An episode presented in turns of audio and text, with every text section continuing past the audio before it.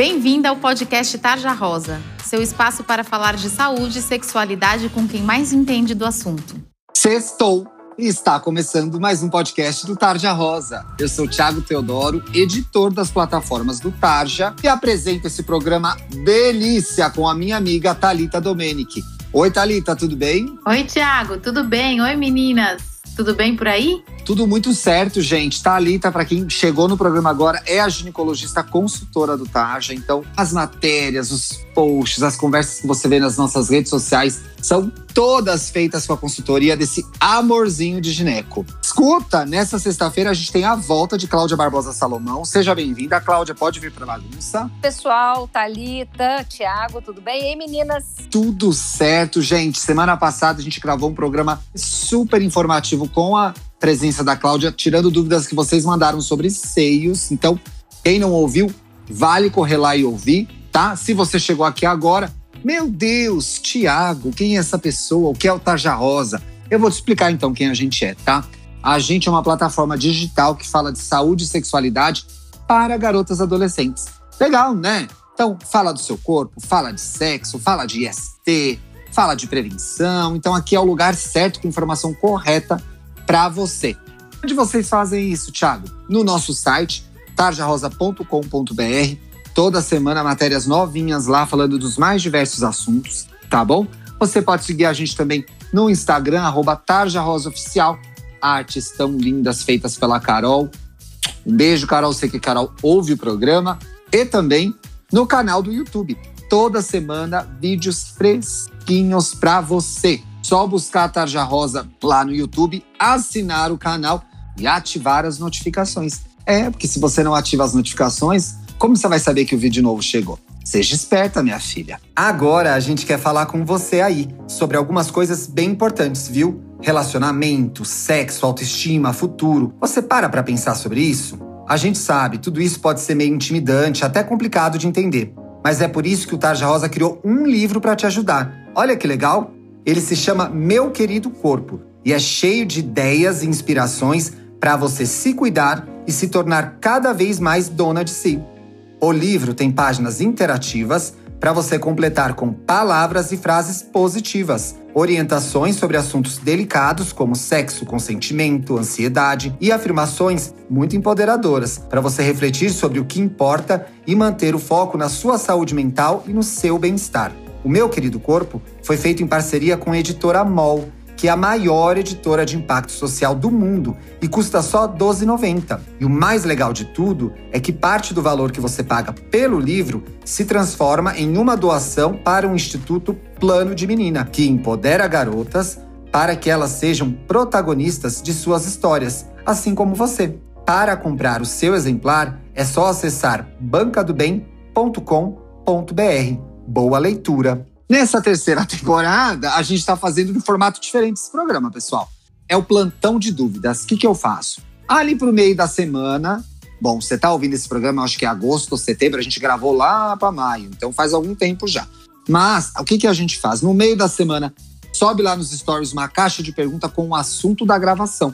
E aí a sua oportunidade de mandar a sua dúvida. Legal, né? Então não perca a oportunidade. Se aparecer a caixinha do Tarja essa semana aí para você, participa, manda que você apareça aqui na nossa gravação. E o assunto de hoje é um campeão de perguntas, tem 500 posts, 500 matérias sobre isso. Vamos falar de absorvente, Neco. Vocês estão aí ainda? Que eu falei demais já, né? Estamos, claro. Sim, estamos aqui.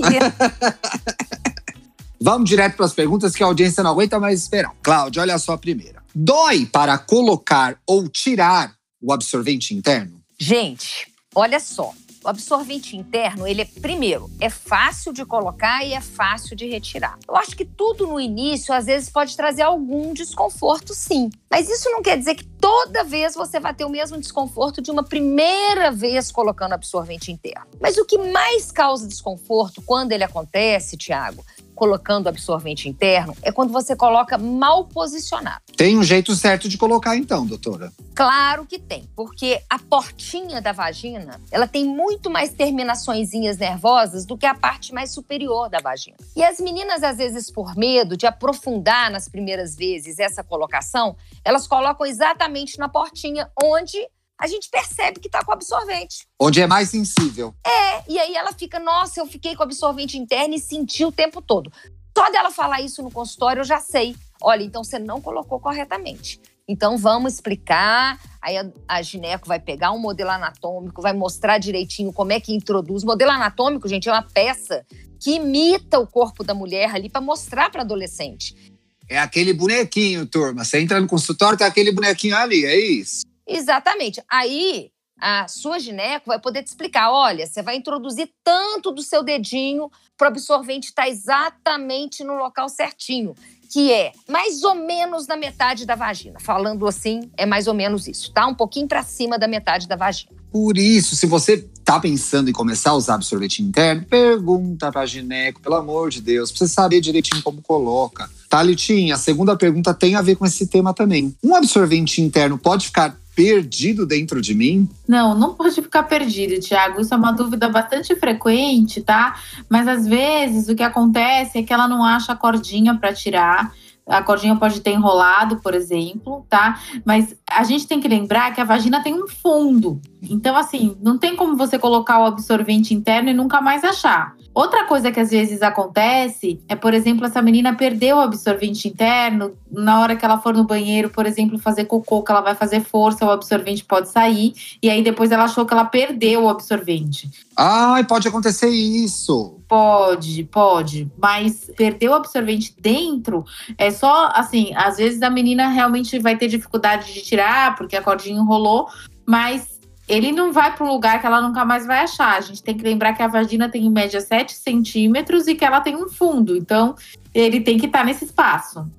Ele tá lá, né, Thalita? Ele tá lá. E imagino que, em último caso, se houver muita dificuldade, marca com o gineco, né? Marca com o gineco, porque a gente tem que lembrar que ele é um corpo estranho, né, que a gente tá colocando na vagina. E com o sangue, o sangue é meio de cultura, então pode dar infecção. Ele não pode ficar muito tempo dentro da vagina. A gente realmente tem que retirar. Cláudia, próxima pergunta. Posso perder a virgindade ao inserir um absorvente interno? Existe isso? Ô, gente, essa pergunta é tão comum no consultório, né?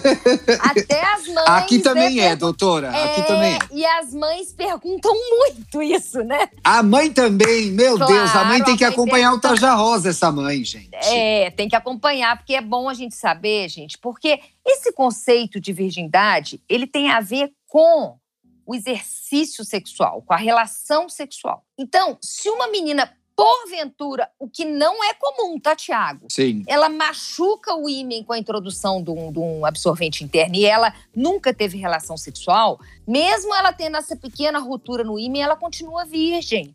Porque ela não teve a relação sexual, tá, gente? É aí que está a virgindade, né, doutora? Não numa pelinha, numa membrana chamada ímã, né? Claro que não, não teve relação sexual, é virgem, né? Se a gente vai usar esse termo, se a família usa esse termo. Porque senão, Tiago, imagina que uma criança pequenininha de 5 anos caiu na beiradinha de uma cadeira, machucou o ímã, ela não é virgem? Claro que ela é, né, gente? Então. Claro que ela é, obviamente.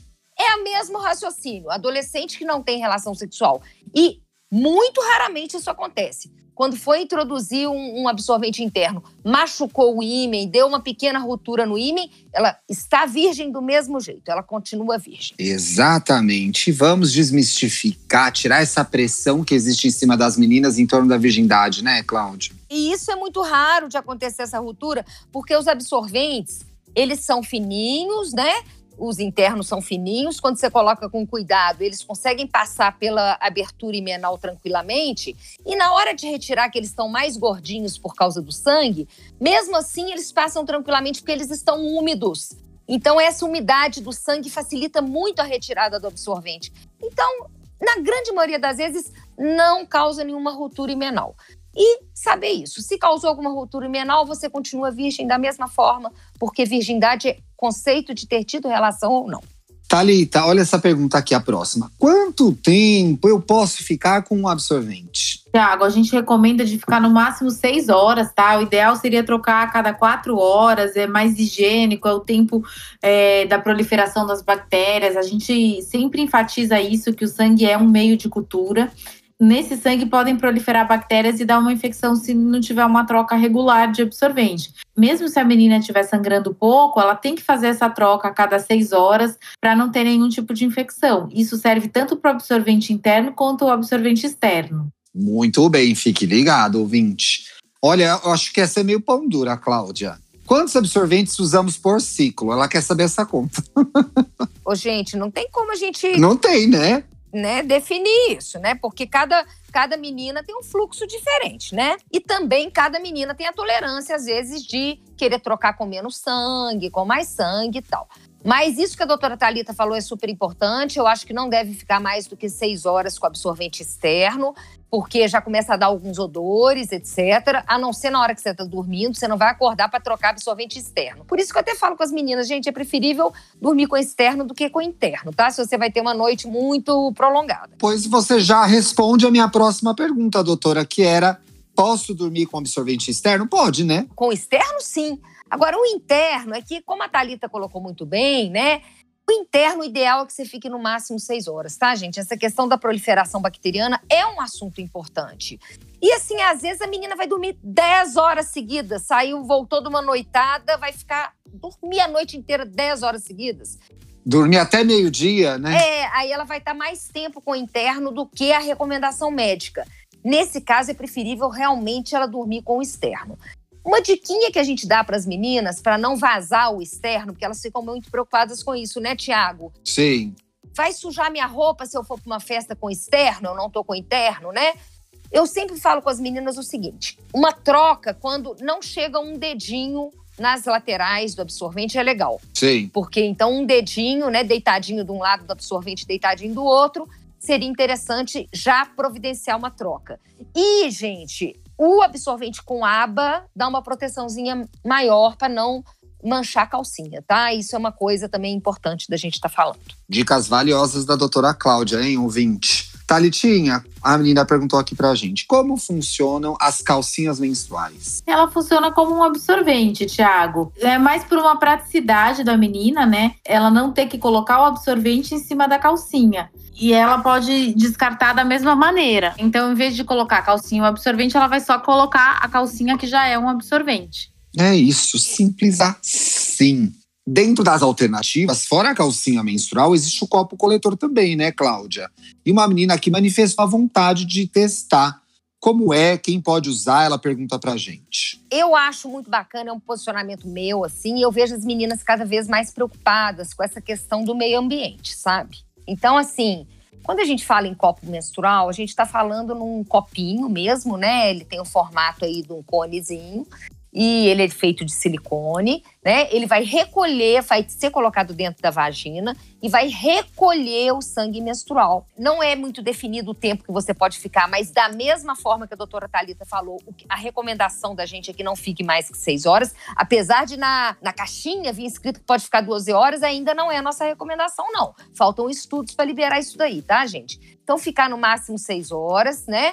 E tem esse lance de não gastar absorvente, não jogar absorvente no meio ambiente. Tem gente preocupada com isso, é uma preocupação legal, né, Tiago? Sim, é importante. Se ela cuidar bem do seu copinho, é lavar direitinho, com as orientações que vem na caixinha, vai durar muito tempo e tudo certo. Muito bem. O importante é testar, né, Cláudia? Ver se funciona para ela, se ela se habitua com esse método, né? Mesma coisa de ter que colocar mais no fundinho da vagina para você não sentir o copinho. E muitas meninas perguntam a questão, a mesma questão do, do absorvente interno, né, Tiago? Em relação à virgindade. É o mesmo raciocínio, né, gente? Quando a gente dobra o copinho para colocar, ele fica mais larguinho do que, do que um absorvente interno.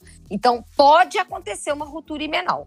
Se, é raro, mas se acontecer, ter aquele raciocínio. Gente, isso não é perder a virgindade, tá? Exatamente. Se você ficou com dúvida ainda, a gente tem lá no tarjarosa.com.br uma matéria que a Thalita fala como colocar o copinho, gente. É um tutorial bem facinho, tá bom? Se você tem interesse em experimentar. Thalitinha, para fechar essa cesta com chave de ouro, uma pergunta misteriosa, eu diria. Por que o absorvente com cobertura seca assa tanto? Isso é uma questão de adaptação, né? Tem meninas que vão se adaptar, a cobertura sempre seca, tem meninas que não vão se adaptar. A verdade é que ele assa porque ele é uma cobertura meio, meio plástica.